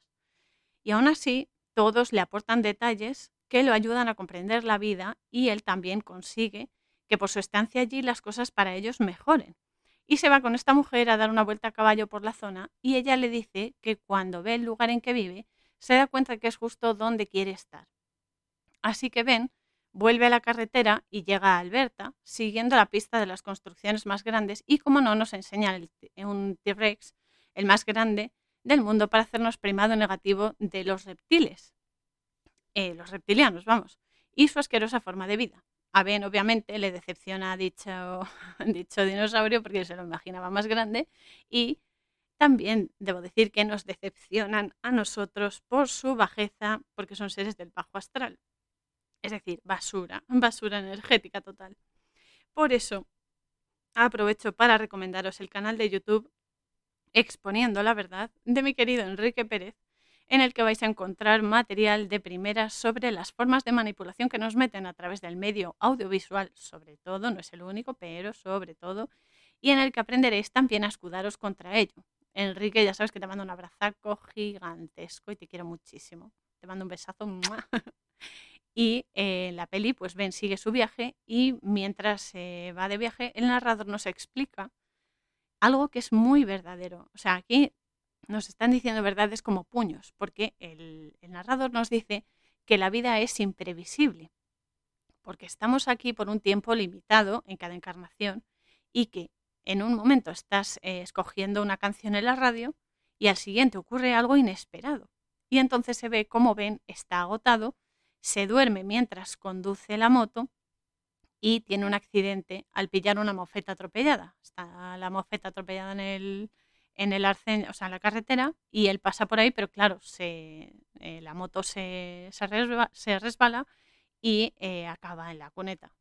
Entonces, eh, aún así, sale ileso, le cuesta levantarse y tal, pero sale ileso, no tiene heridas ni nada, y entonces, de la alegría que le da, se pone a bailar como bien puede, porque el pobre lo de bailar no es lo suyo, hay que decirlo, y se pone a bailar así un poco en el arcén y prosigue su viaje. Entonces llega a un hotel y su novia Samantha lo llama porque ha escuchado cantar a un músico en la calle, ella, y decide eh, irse con Ben. Le dice, ¿dónde estás? Que voy para allá. Entonces Ben, vale, le dice dónde está y demás, pero eh, se va de paseo por el bosque y ahí se da cuenta de que se siente realmente perdido en la vida. O sea, se da cuenta de que es, un, es mínimo, es una gota de agua en el mar, ¿no? Y se siente perdido porque ya no quiere viajar sin ritmo, o sea, no quiere, no quiere ir a cualquier sitio por ir, sino que necesita un motivo, necesita un, una motivación, necesita una, un aliciente ¿no? en la vida para, para seguir, necesita ya una señal fija. Y eh, entonces, como no quiere ir sin rumbo, pero tampoco quiere volver, porque no puede todavía, de repente encuentra un perro que sale a su encuentro y le ladra un poco y eh, la chica es una eh, o sea, la dueña es una chica que se llama Tracy, que Tracy el nombre significa guerrera valiente, que también está dando un paseo por ahí y entonces eh, le ofrece agua a Ben. Y cuando Ben va a coger la botella se desmaya él. Entonces ya cuando se recupera están sentados frente a una hoguera y demás y Tracy está cantando con su guitarra eh, y empieza a cantar curiosamente una canción que es Un Canadien Errant. No sé si lo he pronunciado bien en francés, perdonadme porque no es lo mío, el francés no es uno de mis idiomas mejores, pero bueno, que bueno, que esta es una canción popular canadiense que Ben se sabe de Peapa porque su madre se la cantaba desde bien pequeño. Y eso le llama la atención, es como, anda, mira, qué, qué, qué coincidencia, ¿no? Como se suele decir, que todo es causalidad, no es casualidad, pero bueno. Y mientras se oye la canción que están cantando, nos muestran las cosas que Ben no soportaba de Samantha, porque al principio sí ha dicho eh, cinco cosas que le encantaban de ella, pero ahora nos muestra cinco cosas que no aguantaba de ella. Esta canción y esta chica le hacen ver los defectos de la novia también, ¿no? Y es cuando Tracy le dice a Ben que canta muy bien y él se da cuenta de que su profesora del instituto le mintió cuando le dijo que cantaba fatal. Así que la chica esta, Tracy, le pregunta eh, de qué va su segunda novela. Le dice, oye, ¿y de qué va tu segunda novela? Así de repente, ella no sabía que él escribía y tal. Pero él le dice que acabó matando su creatividad con la primera que jamás publicó. Y entonces Tracy menciona una frase dicha por Edison, como no tenía que salir Edison, que es, las personas no saben lo cerca que están del éxito cuando se rinden. Y esto es muy cierto, hay que decir que es así, es, es cierto, porque justo cuando te vas a rendir es cuando te falta solo un poquito para conseguirlo. Claro que depende del aguante de cada uno, ¿no? No todo el mundo. hay cosas en las que nos motivamos más y logramos conseguirlas hasta el final y hay cosas que se van quedando por el camino, igual que las personas. Hay personas que llegan a tu vida para quedarse, hay personas que llegan y se van, hay personas que no llegan y luego hay personas que van y vienen, como una intermitencia, Hay de todo, tiene que haber de todo en la viña del Señor. bueno, pues eso. Entonces eh, Ben se pone serio en este momento y le pregunta a esta chica Tracy que qué haría ella si solo le quedase una semana de vida. Claro, si quiere, quiere ver otras perspectivas, ¿no? Como nosotros que a veces nos pasa algo y eh, queremos una opinión diferente, ¿no? O de una persona ajena a nosotros, ¿no? Para darnos perspectiva, es decir, que no sea familiar, que no nos conozca del todo, porque a veces la gente que te quiere, ¿no? Y que, que, bueno, tu familia, tus amigos y demás, hay veces que para no hacerte daño te dicen lo que quieren oír, pero eso al final no ayuda. O sea, lo que ayuda es, pues mira, esto es así, yo haría esto, ¿vale? Eh, tú haz lo que creas que debes hacer, pero esta es mi perspectiva. Entonces él quiere una perspectiva diferente de una persona que acaba de conocer, que no está influenciada por la personalidad que tiene él y ni por sus defectos, claro, y entonces le pregunta eso, ¿no? Qué haría si le quedase una semana de vida. Y ella le contesta que haría justo lo que está haciendo en ese momento porque su mente está en el presente, está disfrutando del momento, porque está plenamente en ese momento, que es lo único que tiene, y eh, porque su mente permanece ahí, en el momento. Y entonces eh, le hace a Ben la misma pregunta. Y él le responde que realmente lo que quiere hacer en ese momento es hacerle el amor a ella en ese mismísimo momento y entonces se besan y pasan la noche juntos, se acuestan ahí con, en el bosque con la con la esta la, la chasca, como digo yo, y eh, pasan la noche juntos y Ben se da cuenta de que por fin todo empieza a tener sentido y sus dudas se empiezan a aclarar gracias a, a la conversación con esta chica y a experimentar ese amor desinteresado, ¿no? Ese amor profundo, no, no maleado, se da cuenta eh, de, que por fin todo empieza a cobrar sentido, mucho más sentido que el tratamiento de, cáncer. ¿no? Entonces, por otro lado, Samantha está esperando en el hall del, del hotel porque ha cogido eh, el vuelo para ir a ver a, Ben, pero en vez de cogerlo eh, por la mañana, lo ha cogido esa misma noche. Y entonces Ben no está. Entonces ella está ahí esperando, como diciendo, madre mía, ¿dónde está este? Así que cuando Ben llega por la mañana al hotel y ve a Samantha, pues se sincera con ella y le dice que aún necesita tiempo y que todo es sobre ellos dos. O sea, que no todo es así, que no todo es sobre ellos dos, que no tiene que hacer todo juntos, sino que es sobre él. En ese momento él tiene que pensar en sí mismo y ver qué pasa, ver qué tiene ahí dentro y escucharse, ¿no? Sobre lo que realmente quiere. Así que eh, se va de nuevo por la carretera, después de decirle que lo perdone y demás, que ha sido eh, también injusto con ella y tal, pero mm, se va, ¿vale? Le dice que aún no puede volver y llega a un motel y se va al bosque, a otro bosque, y por la mañana ve a un nativo con un tambor cantando entre tótems de diferentes animales y ven se ve entre tumbas de repente. Es decir, él sigue con la, mm, la perspectiva de que puede morir. Y entonces aquí tengo que decir que el nativo está con el tambor y el tambor hace referencia a lo que se manifiesta físicamente, a lo terrenal. El tambor, el sonido del tambor, se asocia siempre con el corazón, es decir, con los latidos del corazón, con la forma en la que vivimos, ¿no? Si vamos muy rápido, late más, más rápido, más fuerte, y si estamos tranquilos, late más despacio, más estable. Entonces está haciendo ahí una, una revisión para que, eh, para, que se, para que se entone un poquito mejor aquí nuestro amigo Ben. Y entonces eh, deja al indio allí y se va conduciendo con la moto y tiene dos carteles con dos, dos direcciones diferentes en diferentes sentidos. Una apunta hacia Hope, Hope es esperanza, y la otra que elige lleva al túnel de la entrada del infierno. Es así, es eh, de mm, eh, Hell's Gate Tunnel o algo así pone, ¿no? Y entonces él coge y prosigue su viaje por el túnel. Parece que le gusta el hardway, pero bueno, cada uno elige cómo mm, experimenta lo que tiene que experimentar, ¿no?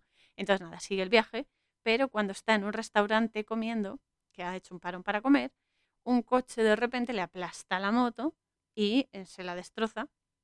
Y entonces pues se, frustra y tal, pero dice, pues bueno, y se baja a la playa a hacer surf. Y entonces ahí se queda mirando el mar y su inmensidad.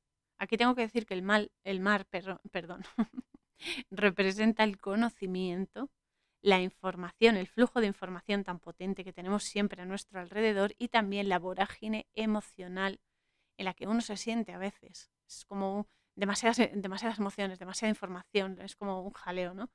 Y cómo tú eres capaz de discernir de todo ese agua, las, por así decirlo, las olas que tienen que llegar a ti, es decir, que tienen que llegar a la playa, cuáles tomas y cuáles no. Es muy importante. Y entonces, eh, como todo ello llega a la orilla, el agua, cuando llega a la orilla esas olas, es como la información, la comprensión y la gestión emocional que llega a nuestra conciencia y nos afecta para bien o para mal, regular, lo que sea. Entonces eh, llega una pareja y le piden que por favor les haga una foto y nos cuenta el narrador que gracias a esa foto, esa pareja, pues pudo recordar los buenos momentos porque se dieron momentos que no eran tan buenos entre ellos. Y eso es lo bueno, ¿no? Que las acciones de cada uno tienen impacto en los demás y las acciones que ha tenido Ben, en este caso con personas desconocidas, les ha mejorado la vida.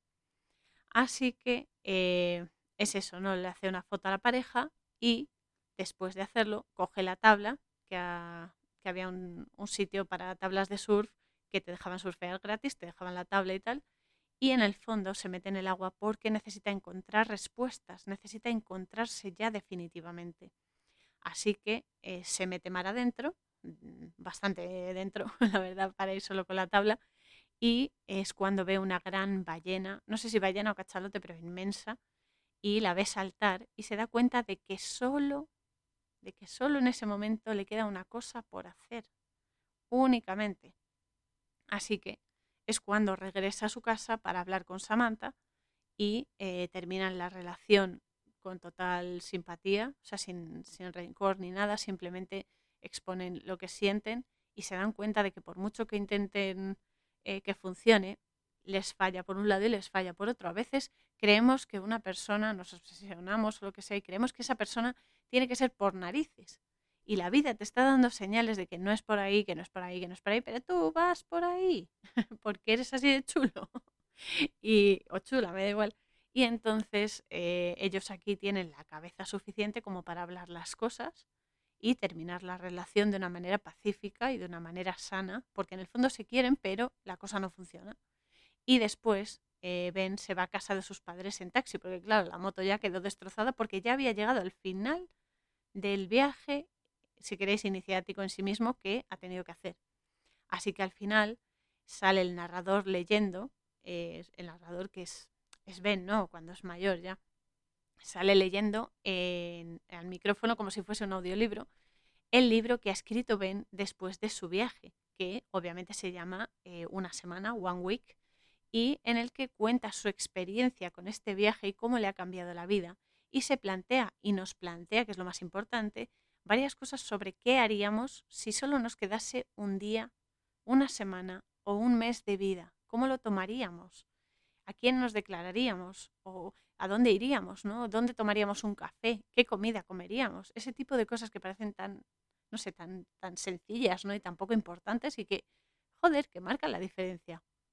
Porque nuestro tiempo en cada encarnación es limitado y de nuestras decisiones dependerá el resultado que obtengamos y la calidad de vida que se derive de ello. De cualquier manera, algo debe de quedar muy claro y es que la decisión sobre cómo enfocar una enfermedad o una dolencia que se tenga, que tenga una persona, depende única y exclusivamente la decisión de esa persona.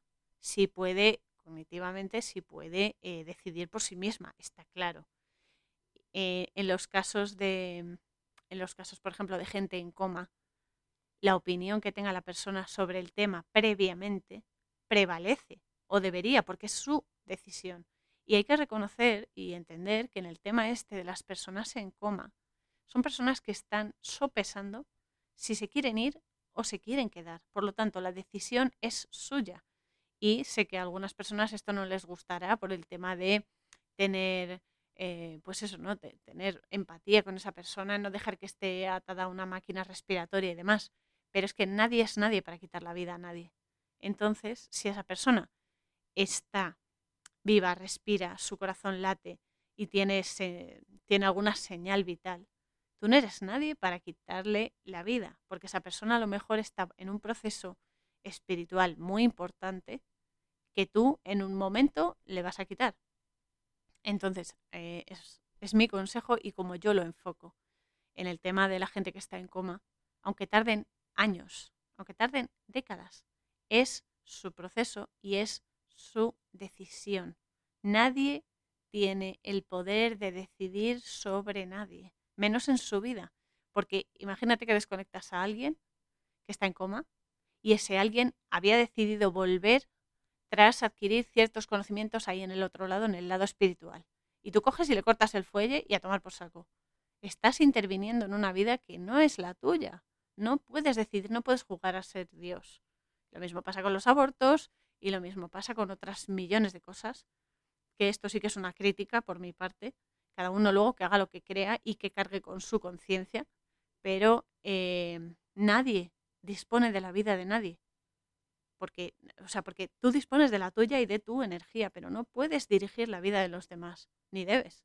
Estás influyendo en algo que no va contigo, estás, estás influyendo en su camino de vida, en lo que han elegido. Si han elegido estar 20 años en coma, respétalo, porque será por algo importante. Es así. Así que nada, esto con respecto a la gente en, coma.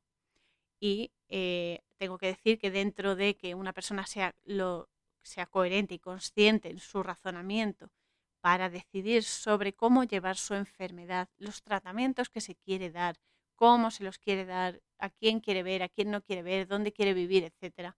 Eso solo, solo depende de la persona enferma, que es la que va a pasar por todo eso.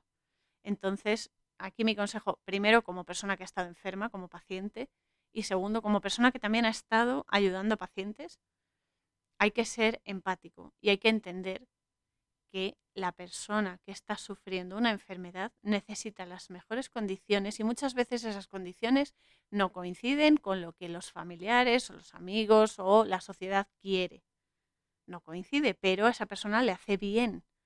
Cada persona tiene su camino de vida y hay que tener en cuenta que la persona que está eh, pasando por la enfermedad necesita pasar por ella para aprender. Y si estamos dando por saco con las cosas que necesita o no necesita según nuestro baremo, ya estamos dando por saco a su proceso. Así que hay que ser empáticos con los enfermos y por el amor de Dios, os lo pido ya, sobre todo como paciente que he sido, no tratéis a los enfermos, sea quien sea, me da igual, no, o sea, no, no quiero que lo personalicéis en vosotros, pero he visto gente que me ha tratado como si fuese estúpida o subnormal, cuando estaba perfectamente coherente y cognitivamente perfecta.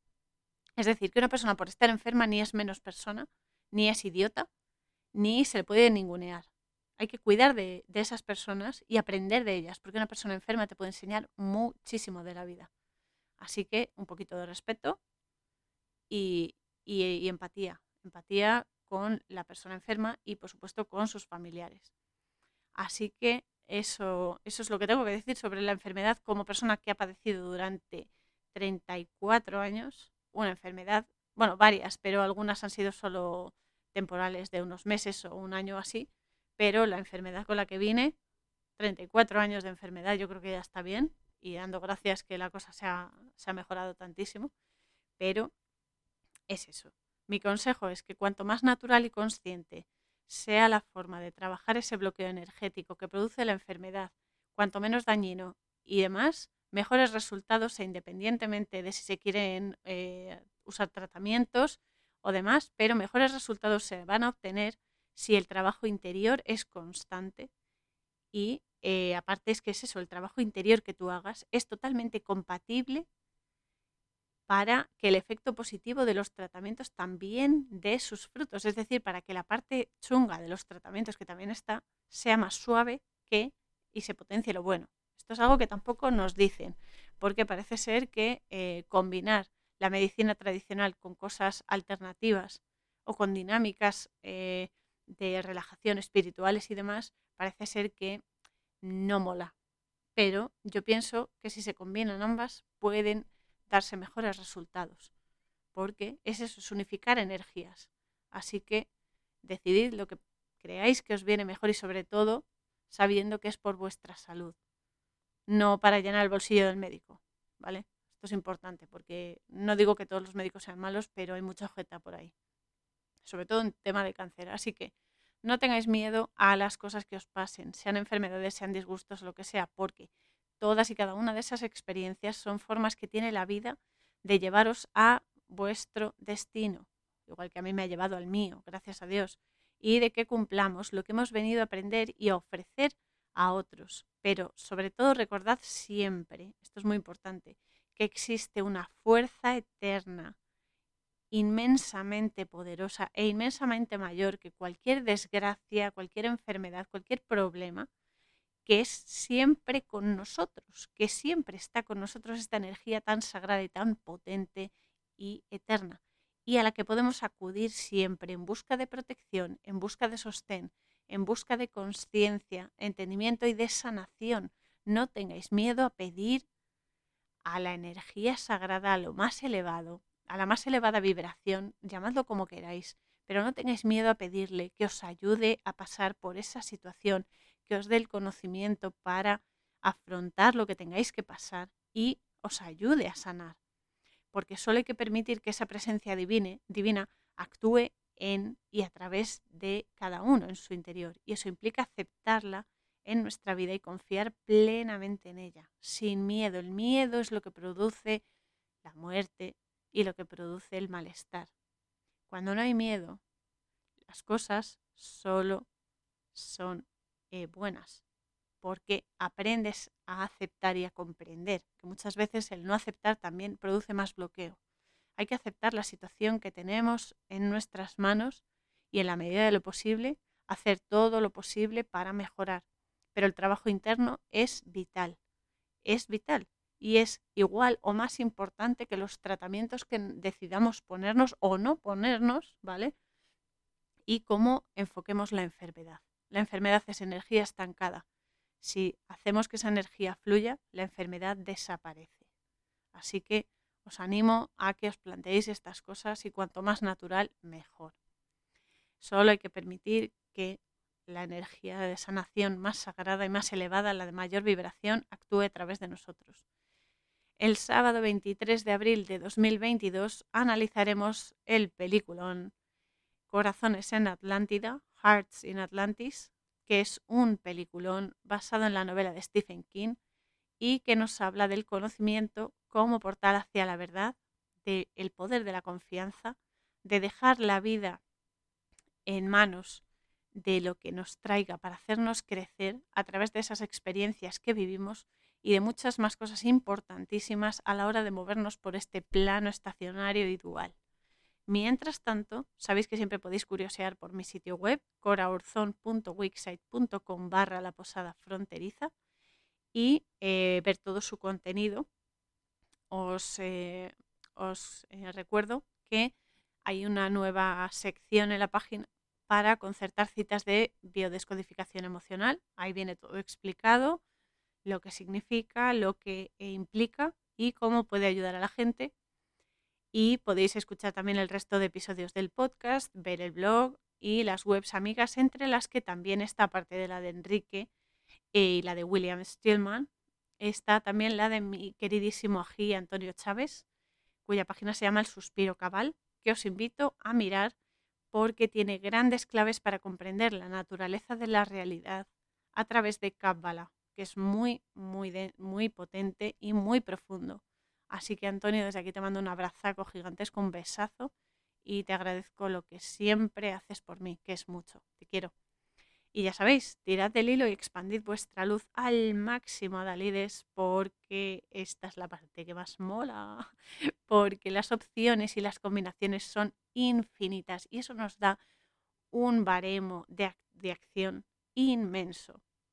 Hay que aprovecharlo. Que todos guíen vuestra búsqueda de la verdad y cuando la encontréis, esto es vital, convertíos en esa verdad. Es lo más importante, porque no es solo saberla, sino exponerla y no es solo respaldarla, sino manifestarla en los actos de nuestra rutina con amor y empatía hacia los demás y sobre todo, que a veces se nos olvida, hacia nosotros mismos. Ese amor propio que a veces nos tratamos peor que los demás nos tratan a nosotros. Así que amaos y amad a los demás, no tengáis miedo de, de que os digan que sois ridículos o lo que sea, porque el amor es medicina y es medicina de la buena. Así que os mando un abrazaco gigantesco y apretadísimo a Dalides y nos vemos en el próximo episodio. Canción Spirit of Fire, música www.50sounds.com barra es barra.